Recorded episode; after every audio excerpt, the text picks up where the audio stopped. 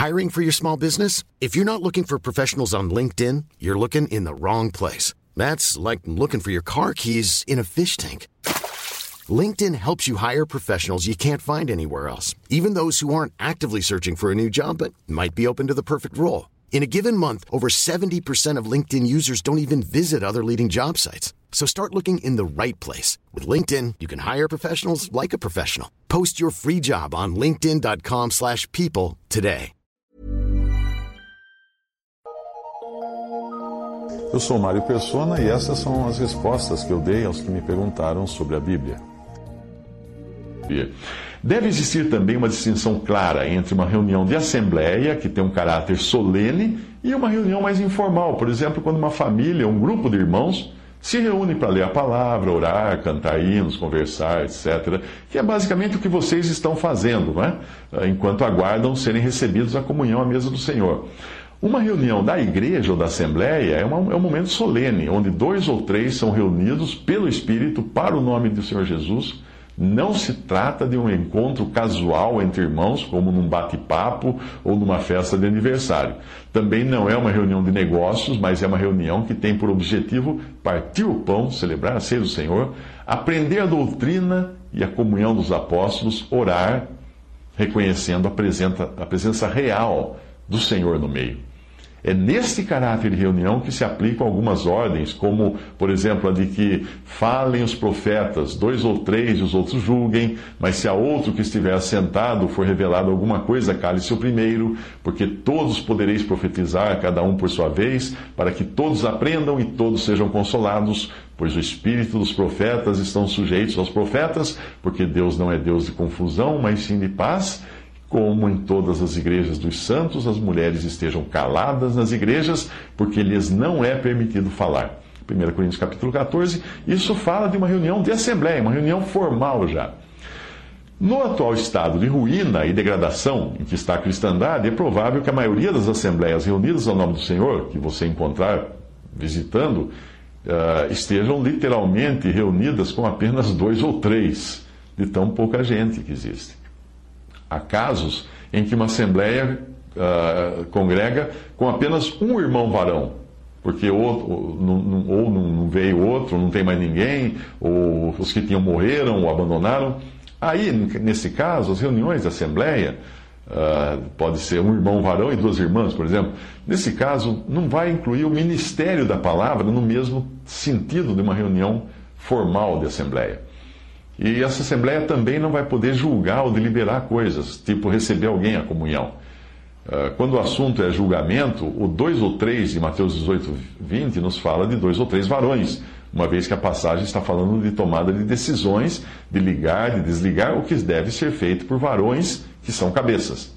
Assim, uma assembleia normal, isto é, funcional, ah, em todos os seus aspectos, deve ter dois ou três irmãos homens reunidos, porque caberá a eles julgarem as questões de doutrina durante o ministério das reuniões, durante o ministério nas reuniões.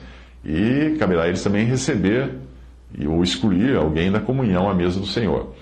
Uh, eu devo lembrar sempre que o receber ou excluir alguém à, à mesa do Senhor é, nunca é do corpo de Cristo, como pretendiam fazer os inquisidores do passado, né? Alguém que pecasse era excluído do corpo de Cristo. Ninguém tem o poder de desligar um membro da igreja, ou, que é o corpo de Cristo. Mas digamos que os irmãos de uma assembleia morram ou se afastem, ficando apenas irmãs. Bom, elas poderão continuar se reunindo e partirão o pão quando forem visitadas por outros irmãos. Se o Senhor as dirigir a isso, o correto é que busquem auxílio de irmãos de uma assembleia próxima, uh, mas elas não poderão se reunir como assembleia naquilo que envolver julgamento e ministério da palavra, ou seja, elas não poderão receber pessoas à comunhão à mesa do Senhor ou colocar pessoas em disciplina, nada disso, pois nós não encontramos nenhum exemplo disso nas Escrituras. Para isso, elas devem buscar auxílio de varões de outra assembleia, e cabe a esses ter o exercício de não abandoná-las, né, e ir lá dar o suporte devido. Sempre que vocês forem agir, vocês devem perguntar o seguinte: alguém já fez assim na palavra de Deus? Ou, por assim dizer, deve verificar se existe uma jurisprudência bíblica para cada situação, antes de fazer coisa uh, de acordo com o próprio pensamento. O mesmo se aplica ao ministério da palavra. Em 1 Coríntios 14 diz: falem dois ou três e os outros julguem. quando se refere a irmãos que ministram. Uma assembleia formada apenas por irmãs não poderá exercer esse tipo de ministério, porque elas estariam desobedecendo a ordem das mulheres ficarem caladas na assembleia dos irmãos, ou nas assembleias ou reuniões da igreja. Além disso, não haveria um irmão para julgar o que elas falassem. Então, elas podem se reunir, sim, de, de, em caráter informal, mas não no caráter de uma assembleia, e conversarem a respeito, lerem a palavra de Deus, conversarem sobre a palavra, orarem, estudarem a palavra de Deus. Mas não é uma reunião da assembleia. Uma assembleia onde tenha restado apenas um irmão varão também não poderá adotar ações que envolvam julgamento, porque você precisa de dois ou três para julgar as coisas. Portanto, ele não poderá receber ou excluir pessoas da comunhão. Para isso, o único irmão do local deve buscar auxílio de irmãos de outras assembleias eh, para que façam isso. Eu não me lembro se existe alguma coisa no Novo Testamento, a tal jurisprudência que eu mencionei, sobre essa questão da proximidade, uh, buscar sempre a ajuda da Assembleia mais próxima. Né? Uh, não existe uma lei a respeito disso, mas em Números 35 existe um princípio que pode ser aplicado, não como uma regra ou mandamento, mas como um princípio, para ajudar, um, auxílio. E lá em Números 35 era o caso das seis cidades de refúgio que Deus mandou estabelecer. Alguém que pudesse ser alcançado pelo vingador do sangue, ou seja, alguém que pudesse ser morto por um parente porque matou alguém por acidente, essa pessoa podia correr para a cidade de refúgio mais próxima e não ser morto.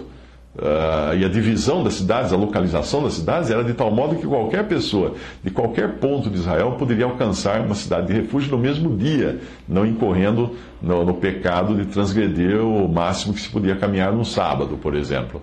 Pela mesma razão, as reuniões de leitura, estudo ou ministério de uma assembleia, assim reunida, não podem ser consideradas reuniões em caráter formal de uma assembleia. Eu digo, uh, irmãos que reúnem informalmente para o ministério, estudo da palavra, etc., ah, não podem estar reunidos no caráter de uma assembleia.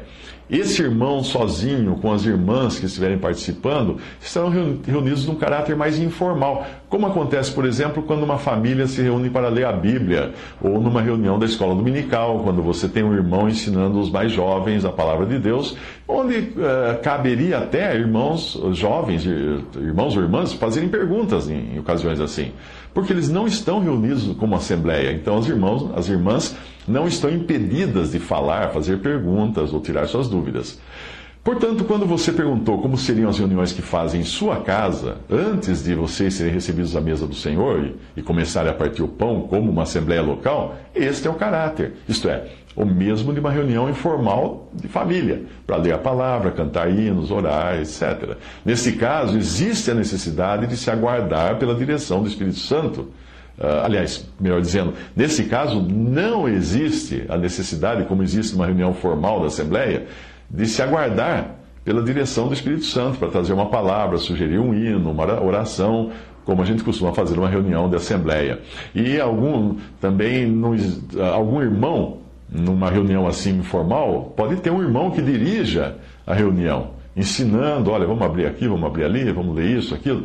Numa reunião assim também não há nenhum problema se os irmãos desejarem usar a leitura de livros e comentários de outros irmãos, ou até acessar a internet para pesquisar alguma dúvida que eles tiverem. Coisas que, obviamente, não caberiam quando a Assembleia estivesse reunida ao nome do Senhor. Ninguém vai abrir um livro lá e falar assim, ah, vamos ler o que diz o irmão Fulano. Porque ali nós temos a palavra de Deus e a direção do Espírito, que são os nossos recursos. Eu vejo que às vezes nós erramos quando queremos dar a uma reunião informal entre irmãos um caráter de solenidade que a torna parecida com uma reunião de assembleia, e aí isso causa confusão na cabeça de alguns. Existe sempre o perigo de se adotar um ritual, porque acaba se, se tornando um ritual. É bom que qualquer reunião de cristãos em torno da palavra seja feita com reverência, mas pode causar confusão se vocês tentarem imitar uma reunião da Assembleia, porque a reunião da Assembleia tem um caráter diferente, um caráter solene. Além disso, é, co é, comum em reuniões informais nós temos, termos amigos e parentes incrédulos que às vezes querem até fazer perguntas, comentar, dar palpites. Embora isso seja perfeitamente normal numa reunião informal, isso não vai acontecer no caso de uma reunião da Assembleia, quando ela estiver reunida. reunida. Às vezes, o fato de uma Assembleia se reunir numa casa de alguém pode dar a um incrédulo ou uma pessoa que está visitando, que não sabe, né, não tem ideia de como uh, se faz ali, ele pode achar que aquilo é um bate-papo, por causa do ambiente onde a reunião está sendo feita, uma casa, uma sala de estar. Aí, em casos assim, é importante avisar antes, e com muito amor e cuidado, as pessoas que não estão em comunhão à mesa do Senhor, para que elas deixem qualquer comentário ou pergunta para depois que terminar a reunião.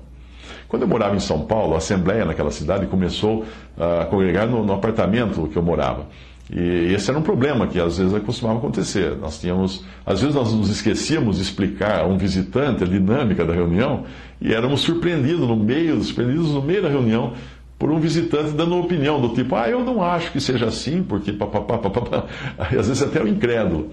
Aí era preciso manter a calma e pedir educadamente ao visitante que assim que nós terminássemos aquela, para ele esperar que, que nós, quando terminávamos a reunião, teríamos o prazer de responder a todas as perguntas, considerar todos os comentários dele, as opiniões, mas que ele só aguardasse um pouquinho, que daqui a pouco a reunião ia acabar.